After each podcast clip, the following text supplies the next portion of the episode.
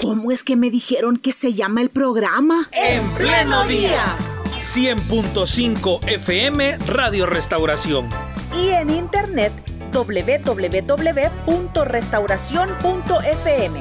De lunes a viernes de 6 a 8 de la mañana compartiendo información y reflexión. Mostrando la vida en directo.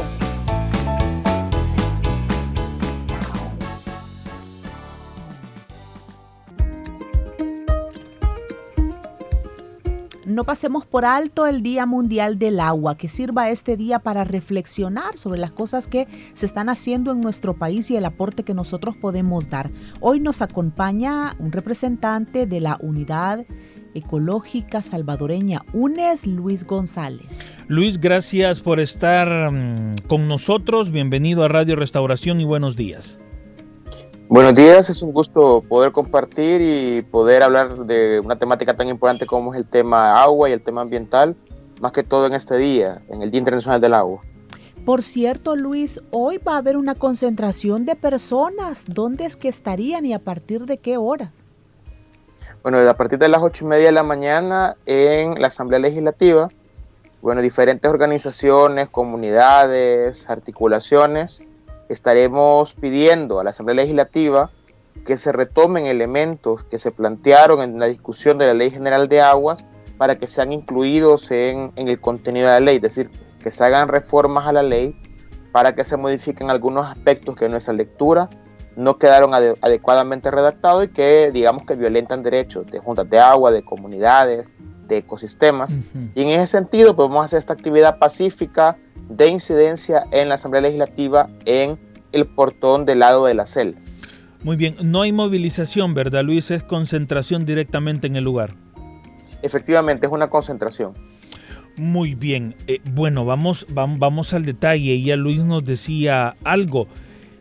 Ley ya tenemos, Luis. Yo tengo la percepción, voy a decirlo así, que el nivel de divulgación o el nivel de publicidad al que estamos acostumbrados cuando son decisiones que yo consideraría importante para el rumbo de la nación y un tema tan sensible como es el agua, siento que faltó un poco de divulgación. No sé si es la percepción también de las organizaciones o qué valoraciones hay al respecto. Efectivamente, yo creo de que en el, en el debate de la Ley General de Recursos Hídricos que se aprobó el 22 de diciembre del año pasado, eh, lo que planteábamos como organizaciones de la sociedad civil es que había necesidad de más consultas, porque habían varios elementos eh, de la realidad comunitaria, de la crisis ambiental a nivel comunitario que no fueron incluidos. En ese sentido, eh, ni siquiera el proceso de la comisión ad hoc fue adecuadamente difundido, más allá de redes sociales y medios en la capital. Y además de esto, las consultas se limitaron solo a organizaciones de la sociedad civil y algunas estructuras de base que tuvieron que venir a San Salvador a solicitar audiencia y que de todo esto que se aportó en un debate que de manera estética hizo la Asamblea Legislativa, muy poco se retomó. Entonces yo creo que esto es importante porque si bien se hizo público y se planteó, se aprobó la ley y reconoce el derecho humano al agua, plantea el agua como bien público que no se va a privatizar, esto no es del todo cierto. Eh, porque si bien es cierto, a nivel denunciado, habla de que se reconoce el derecho humano al agua, el derecho humano al agua, cuando uno lee, uno lee el reconocimiento al mismo por Naciones Unidas y la Observación General 15, ahí se plantea de que este derecho tiene como tres componentes. El acceso, es decir, tener agua en una cantidad suficiente para una vida digna, que según la Organización Mundial de la Salud es entre 50 y 100 litros diarios por persona, o sea, 500 litros diarios para una familia de 5 personas y 15 metros cúbicos al mes. Segundo, calidad, es decir, que, que efectivamente esta agua sea apta para consumo humano doméstico, que no tenga fecales, metales pesados, agrotóxicos, algo que podemos detallar que en el país tampoco se cumple. Y un tercero es el tema de la accesibilidad, ya sea física o económica, es decir, tener tubería donde me llegue agua, que mucha gente en el país no la tiene, y lo otro es que aunque tenga tubería, en la tubería caiga agua. Algo que también sabemos de que en muchos lugares tenemos tubería de ANDA o de alguien más, pero cae una vez por semana, dos veces por mes. Entonces, se reconoce, pero no se operativiza cómo esto que he mencionado se va a resolver esos problemas. Un segundo elemento, por ejemplo, el agua como bien público, se habla de que no va a ser objeto de privatización, pero en el mismo desarrollo de la ley se plantean autorizaciones de uso de agua, de grandes cantidades de agua, más de 375 mil metros cúbicos de agua por año, por autorización. Cuando hablamos que 15 metros cúbicos es lo que tiene la gente mensual y que muchos ni siquiera acceden a eso, y dárselos por autorizaciones por 15 años de manera renovable a sectores privados. Entonces, estos elementos, y hay más que consideramos que no son adecuados, son los que no fueron consultados con la gente y los que consideramos que tienen que ser reformadas en esta ley que eh, fue recientemente aprobada. Así tal cual está, una ley de recursos hídricos no vendría a solucionar la misma problemática que tenemos. Así como está, no. Y es que, aparte de lo que ya he mencionado, y no voy a, tratar de no, repetir, por ejemplo, eh, hoy por hoy, quien abastece agua casi un 30% de la población son las juntas comunitarias de agua.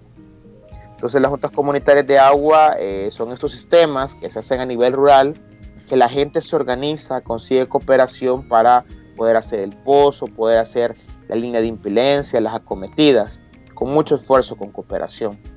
Pues ahora a estas juntas de agua que la miran muy difícil para pagar el cloro, la electricidad para el bombeo y rebombeo, la reparación de las cañerías cuando se arruinan, mediante esta ley les empezarían a cobrar un canon por uso del agua.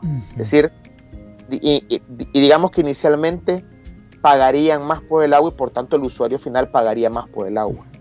Además, en la ley no se desarrolla adecuadamente cómo se va a hacer la protección y gestión sustentable de las cuencas, porque el agua no nace en el chorro, nace en el ecosistema, en las cuencas hidrográficas. Entonces, como todo el tema de la deforestación, de la protección del bosque, de galería a los lados de los ríos, eso tampoco se desarrolla y tampoco se genera espacios de participación ciudadana para que sea la gente la que lo cuide o que denuncie cuando alguien lo está denunciando. Luis, ¿y qué ha pasado con esta ley que aún no tiene reglamento?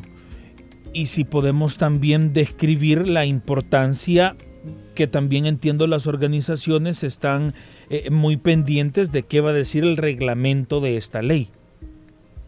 Vaya, fíjate que con el tema del reglamento, que efectivamente vendría a operativizar lo que no quede tan claro en la ley, la misma ley establece que debería estar listo 180 días después de la entrada en vigencia de la ley, es decir, eh, tres meses. Ahora, también la ley establece que la vigencia va a ser a partir de los seis meses después de su publicación en el diario oficial. Entonces la ley fue publicada en enero, si no me equivoco, de este año o finales, finales de diciembre, inicios de este año, y entraría en vigencia en junio de este año. Entonces, de junio de este año tienen tres meses más para hacer el reglamento. Ahora, en esto puede haber alguna explicación, es decir, los seis meses es como para crear las condiciones para la implementación de la ley. Entonces tiene algún sentido, digamos, de que se le dé un tiempo más para hacer reglamento. En nuestra lectura, tres meses es demasiado, porque si ya tenés seis meses para la entrada en vigencia, esos mismos seis meses podrían haber servido para hacer un buen reglamento. Ahora, esperamos de que efectivamente sea un buen reglamento, que venga a operativizar cosas que no están en la ley, por ejemplo. Entonces, si estamos hablando del tema de participación, pues cómo sería difícil, pero cómo se operativiza el tema de la participación ciudadana a nivel de comités de cuenca, por ejemplo, en los organismos zonales de cuenca que hay en el país, o cómo desde el reglamento puede haber algún tipo de excepción para el no cobro de las juntas de agua, que también sería complicado, pero eh, o en el reglamento lo que va a quedar como muy clave en el reglamento es cuánto es lo que se va a pagar. Hoy por hoy te dicen y ponen en un solo huacal, por decirlo así, a todo tipo de autorización. No hay diferencia entre una autorización para satisfacer una necesidad de agua sin fines de lucro, como las juntas de agua, o una autorización para un fin comercial, industrial, agroindustrial del uso del agua. Entonces, hoy por hoy lo que te dicen que ese, esa autorización va eh, a pagar un canon que va a ser la cantidad de metros cúbicos que se solicite multiplicada por un precio base que va a ser entre 0.03 centavos a 0.20 centavos multiplicada por 5 coeficientes. Esos coeficientes, lo que recuerdo es el origen del agua, el tipo de uso, eh, hay un coeficiente vinculado al ecosistema y dos más que no los recuerdo en este momento. Pero estos coeficientes no establecen un, precio, un valor numérico. Eso se va a establecer en el reglamento. Entonces, si el coeficiente es 1, es 0.3, es 2, se va a establecer en el reglamento. De manera de que si yo pido permiso para utilizar 500 mil metros cúbicos de agua para embotellarla, entonces esa cantidad de metros cúbicos multiplicado por este precio base y multiplicado por estos coeficientes sería lo que yo voy a pagar, ya sea mensual o anual. Eso lo dejan en el reglamento. Y sin duda es, es importante porque así más o menos las juntas de agua o incluso las empresas saben cuánto van a pagar. Hoy por hoy no se sabe. Sin embargo, nosotros esperamos de que a las juntas de agua no se les cobre o en todo caso en el precio base se le cobre lo menor, el 0.3 centavos y no el 0.20. Contrario lo que ocurre actualmente, que generalmente a la gente más pobre eh, se le da el agua más cara, de más difícil acceso y más contaminada. Y pues a los grupos empresariales el agua de mejor calidad, de más fácil acceso y más barata. Bueno, y hablando de calidad, es el río Lempa sigue siendo el río Lempa como el recurso más importante cuando hablamos de agua para los hogares. Claro, claro, hay que decir que el río Lempa es nuestra fuente de agua estratégica, es el 60% del agua superficial del país, su cuenca es el 45% del territorio nacional, eh, del río Lempa viene el 60% del agua que se consume en el área metropolitana de San Salvador, y sin embargo es una cuenca muy degradada. Y no, no solo en El Salvador, no solo esta cuenca, sino que todas las cuencas en el país en los últimos 30 años han disminuido su caudal, es decir, el agua que transportan, pero vinculado al tema de calidad de agua, tanto el río Lempa como la mayoría de ríos en el país, y el que tiene la situación más grave, la Selguate, su agua no es apta para consumo humano. Es decir, según informe de calidad de agua del Ministerio de Medio Ambiente, voy a ocupar datos del año 2019, por ejemplo, el 100% de los ríos y cuerpos superficiales de agua en el país tienen algún nivel de contaminación. Heces fecales, metales pesados, agrotóxicos, cuerpos orgánicos en descomposición. Y tiene que ver obviamente con la actividad humana, pero también principalmente las empresas, industrias que vierten cualquier cosa al río sin ningún tipo de control y sin ningún tipo de saneamiento. Ahora, e-, eso indica de que el 0% del agua es excelente, no tenemos agua excelente. Solo un 14% del agua es buena y todo lo demás va de regular a pésimo. De esta agua, ¿cuánta agua se puede utilizar para consumo humano mediante una potabilización por métodos convencionales? Es decir, ¿cuánta se puede tomar, por ejemplo, hirviéndola o clorándola? 0%. Esto quiere decir de que los contaminantes que están ahí son más allá de contaminantes biológicos sea, no solo es bacterias, microorganismos eh, que se eliminan con el cloro y con eh, hervir el agua. Son metales pesados y agrotóxicos, lo cual si no hay otro tipo de potabilización impactan en la salud. Eso es grave. ¿Cuánta de esta agua se puede utilizar para riego sin restricción? Solo el 3%. Es decir, estamos regando nuestros cultivos con agua contaminada.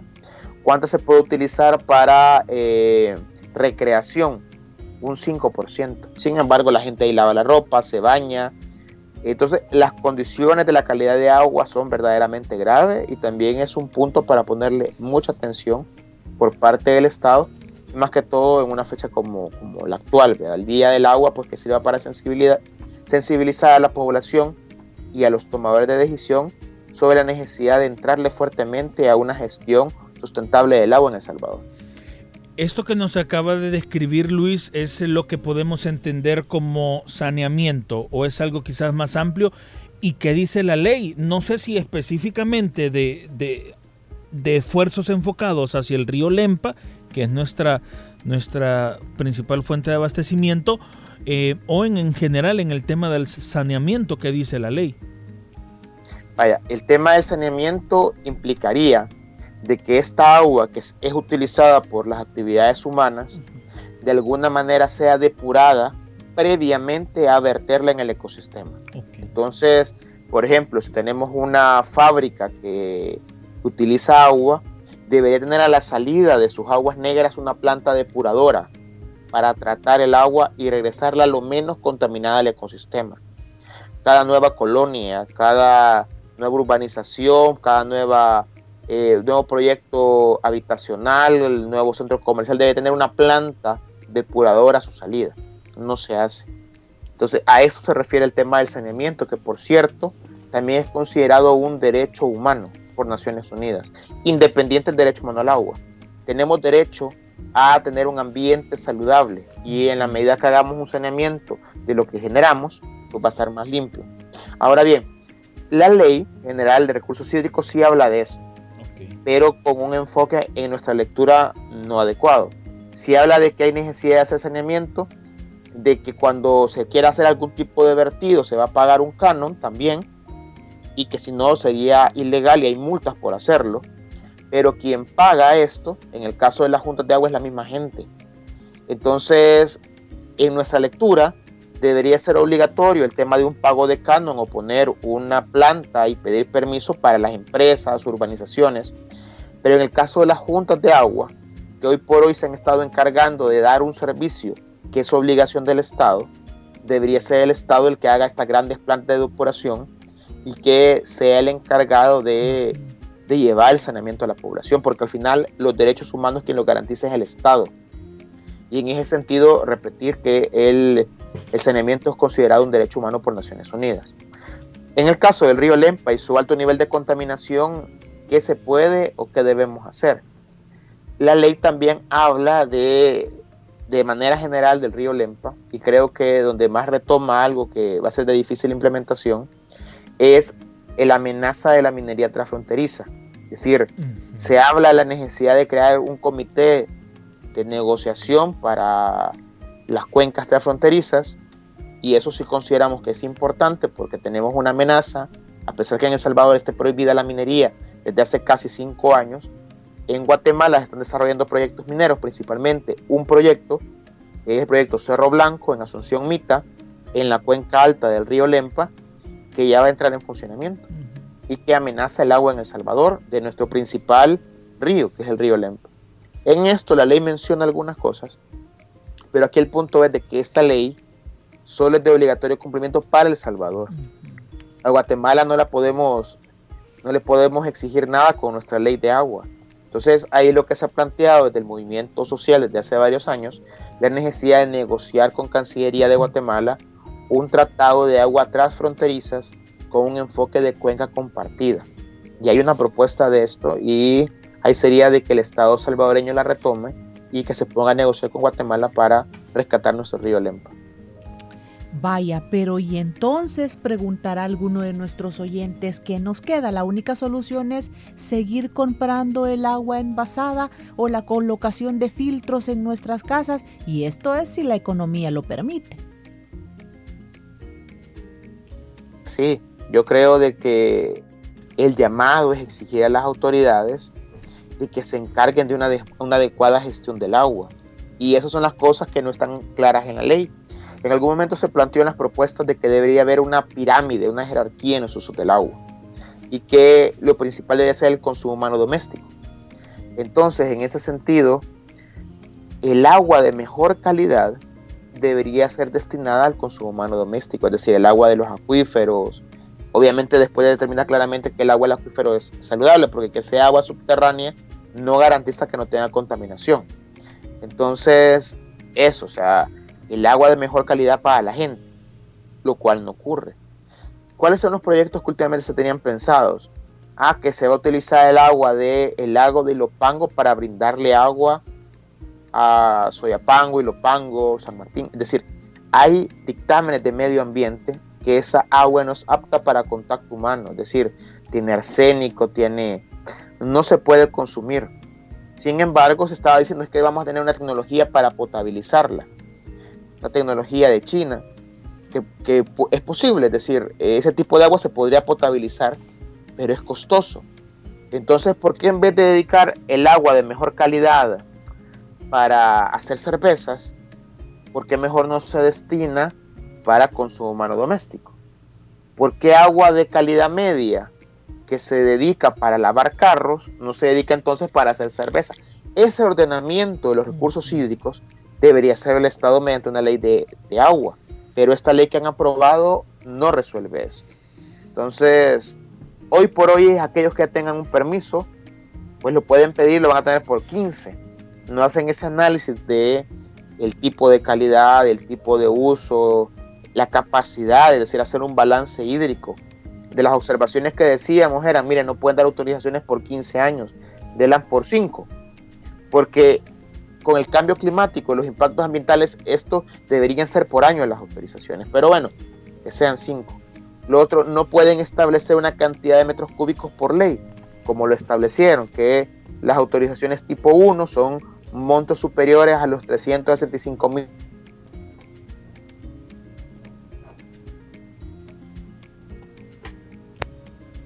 365 mil metros cúbicos de agua y eh, eh, los permisos tipo 2 en cantidades inferiores. En ese sentido no, no debería haber sido así. Lo correcto era determinar la cantidad de agua partiendo de estudios de balances hídricos, es decir, en esta cuenca lo máximo que se puede dar por autorización está en esta otra, pues ni siquiera la mitad de eso. Ese tipo de estudios son los que tenían que haberse hecho y no se han realizado y vincular la ley a esos estudios técnicos científicos. Al inicio de esta entrevista, Luis, hablábamos un poco de, la nueva ley, del reglamento, de estos 180 días que ya corren para tener eh, un reglamento aprobado, luego de la, de la puesta en vigencia, seis meses después, pendientes ahí por junio, julio. Pero quiero que hablemos también un poco de quién va a regular a partir de junio, julio, cuando este, eh, eh, todo esto entre en vigencia entendemos que hay una, una, nueva, una nueva autoridad que regulará todo el tema del agua en nuestro país. ¿Qué pasa con ANDA? ¿Qué pasa con sus instalaciones, con sus trabajadores y trabajadoras? ¿Y quiénes pasan a integrar esta nueva autoridad del agua? Bueno, sí, la ley crea una autoridad salvadoreña del agua como entidad encargada de gestionar los bienes hídricos. ANDA no desaparece, lo que ocurre es que ANDA quedaría, o sea, ANDA nunca ha tenido la capacidad de regular y de gestionar todo el agua en el país. Es decir, parte del problema era esto, de que con el tema del agua estaba como dividida la gestión. Entonces, el agua para riego la tenía agricultura, agua para ecosistemas medio ambiente, agua, agua potable, principalmente para la ciudad de Sanda, agua para energía la CEL. Bajo esta ley, ANDA es un usuario más. Y también ANDA debería pedir una asignación de agua para poder desarrollar sus funciones. Y también ANDA en su momento debería pagar un canon por uso del agua. Obviamente este canon lo que va a hacer es trasladárselo al usuario final. Por lo tanto, todos pagaríamos más por el agua. Y además pagaríamos por vertidos, es decir, por saneamiento lo cual en este punto no es que sea malo, es decir, deberíamos de hacerlo, pero no sé si ANDA va a tener la capacidad de hacer saneamiento con eso que paguemos. Ahora, en el caso de las juntas de agua es diferente, porque ANDA, quiera o no, tiene las alcantarillas y podría tener la capacidad técnica para hacer una planta depuradora. En el caso de las juntas de agua tendría que ser el Estado, porque las juntas de agua de verdad dan el servicio de agua por la necesidad y porque nadie más lo da pero necesita apoyo técnico, financiero y jurídico por parte del Estado. Ahora bien, ANDA es un usuario más, como también lo sería la CEL, las juntas de agua, las municipalidades que den el servicio de agua, empresas que utilicen el agua para embotellarla, usuarios que pedirían autorización a esta autoridad salvadoreña del agua para dar estos servicios y para eh, y pagándolos obviamente. ¿Y quién la conforma? Pues hay una estructura está desde una junta directiva, tiene un director ejecutivo, tiene organismos zonales de cuenca, pero en esta junta directiva hay un montón de instancias. está el presidente de esta autoridad que es nombrado por el presidente de la República. Y de ahí hay otros directores o directoras que son del Ministerio de Medio Ambiente, Ministerio de Obras Públicas, Agricultura y Ganadería, Salud, Economía, Relaciones Exteriores, también hay un representante de la Universidad de El Salvador. Y se colocó en un momento en la propuesta que haya un representante de organizaciones de la sociedad civil, pero se cambió y solo dejaron un representante de sociedad civil que igual es puesto por el presidente de la República. Entonces, en ese sentido, una exigencia que teníamos en el pasado es de que esta junta directiva tenía que ser eminentemente pública, que no tenía que haber participación de la empresa privada, y fue así. Solo que no le dejaron participación ciudadana, es algo que planteábamos, que debe haber un consejo técnico, un consejo salvadoreño del agua, formado por todos los sectores, y esto se eliminó. Al igual que se eliminó los comités de cuenca como espacio de participación en los territorios, que esperamos sean cosas que que vamos a plantear en reformas y que sean retomadas o que sean retomadas en el reglamento de esta ley. Mire Luis, y estas empresas que se dedican a embotellar agua, estas empresas podrían ser las que se beneficien con los 15 años de concesión, así como lo dice la ley aprobada y a la que le falta reglamento. Y si es así, entonces a nosotros como ciudadanos nos podría dar garantía de que el agua que ellos, que ellos vendan es agua de calidad. Pues fíjense de que sin duda es un beneficio para ellos. Es decir, en el caso de los que embotellan agua, a diferencia de los que ocupan agua para riego de manera industrial, muy poco, pero algo han pagado. Cambio, por ejemplo, el agua para riego de caña de azúcar, por ejemplo, prácticamente no paga nada. Entonces, eh, el problema es que esto puede dar lugar al abuso. Es decir, si hoy por hoy el Estado no tiene capacidad de monitoreo y seguimiento para ver cómo se cumplen las autorizaciones, es decir, darle un permiso por 15 años es prácticamente privatizar el agua y es lo que nos estamos planteando, lo que hemos planteado como una amenaza. Si ya hoy por hoy, por ejemplo, hay sectores que con autorizaciones por año o sin autorizaciones, no que con cobros que hace ANDA no reportan cuánto es lo que extraen de agua, sino que simplemente mandan un correo diciendo hoy, hoy lo que se sacó de agua fueron 500 metros cúbicos y con eso es lo que pagan sin capacidad de que el Estado llegue a ver un contador. ¿Qué pasaría con una autorización por 15 años? Entonces sin duda les beneficia y, y obviamente les afecta a aquella gente que no no puede acceder a esa agua porque se prioriza el uso comercial o el uso industrial. Ahora, en el caso de, los monocultivos del sector agroindustrial, ellos directamente hacen pozos y extraen el agua y aunque actualmente la ley plantea de que tiene que tener un medidor de cuánta agua extraen, no lo tienen, no lo extraen. Y entonces, al no medir, pues, eh, primero que ni siquiera se les cobra actualmente por esa cantidad de agua que extraen, sino que se les cobra como por autorización según eh, el terreno que tengan, creo que es por hectárea, que todavía está lo que se cobra en colones, según la ley de riego y avenamiento, creo que 50 colones por hectárea, me puedo equivocar en ese dato. Entonces pueden extraer lo que quieran y obviamente afectan otros usos, con permisos y autorizaciones por año. ¿Qué pasa con autorizaciones por 15 años? Entonces, obviamente, por eso que se plantea de que esto es una amenaza, obviamente a ellos les beneficia, aunque van a tener que pagar. ¿ve? yo creo de que por ahí está la, la lógica que tiene esta ley, que el Estado actualmente requiere recursos, estamos con una crisis de recolección fiscal y esta ley le va a permitir pues hacer cobros aunque hayan abusos en el tema de agua, abusos que va a afectar a la gente más pobre y vulnerable. Vaya, pero no solucionaría el tema de calidad de agua en los hogares que sí pagan por esta agua embotellada. Vaya, el tema de calidad de agua embotellada es otra discusión. Es decir, eh, eso debería ser el Ministerio de Salud que regularmente haga inspecciones a estas empresas y vaya viendo la calidad de agua. Es decir, yo no me atrevería a decir si esta agua que actualmente brindan empresas embotelladoras es o no es de calidad. Ellas hacen gala que es de calidad. Pero también en algún momento yo he escuchado que organizaciones de la sociedad civil han hecho pruebas en mucha de esta agua embotellada, embolsada que se vende y no tiene la calidad suficiente.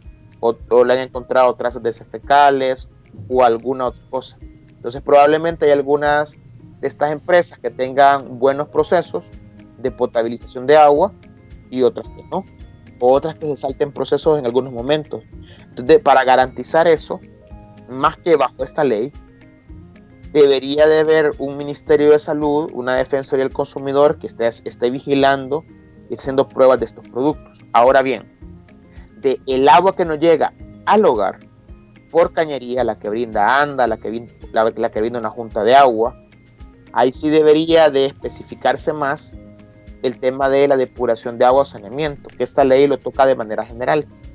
Y es que también en su momento se planteó la necesidad de una ley específica una ley de eh, eh, agua potable y saneamiento, que tendría que ver con el tema de cañerías, que tampoco se tiene.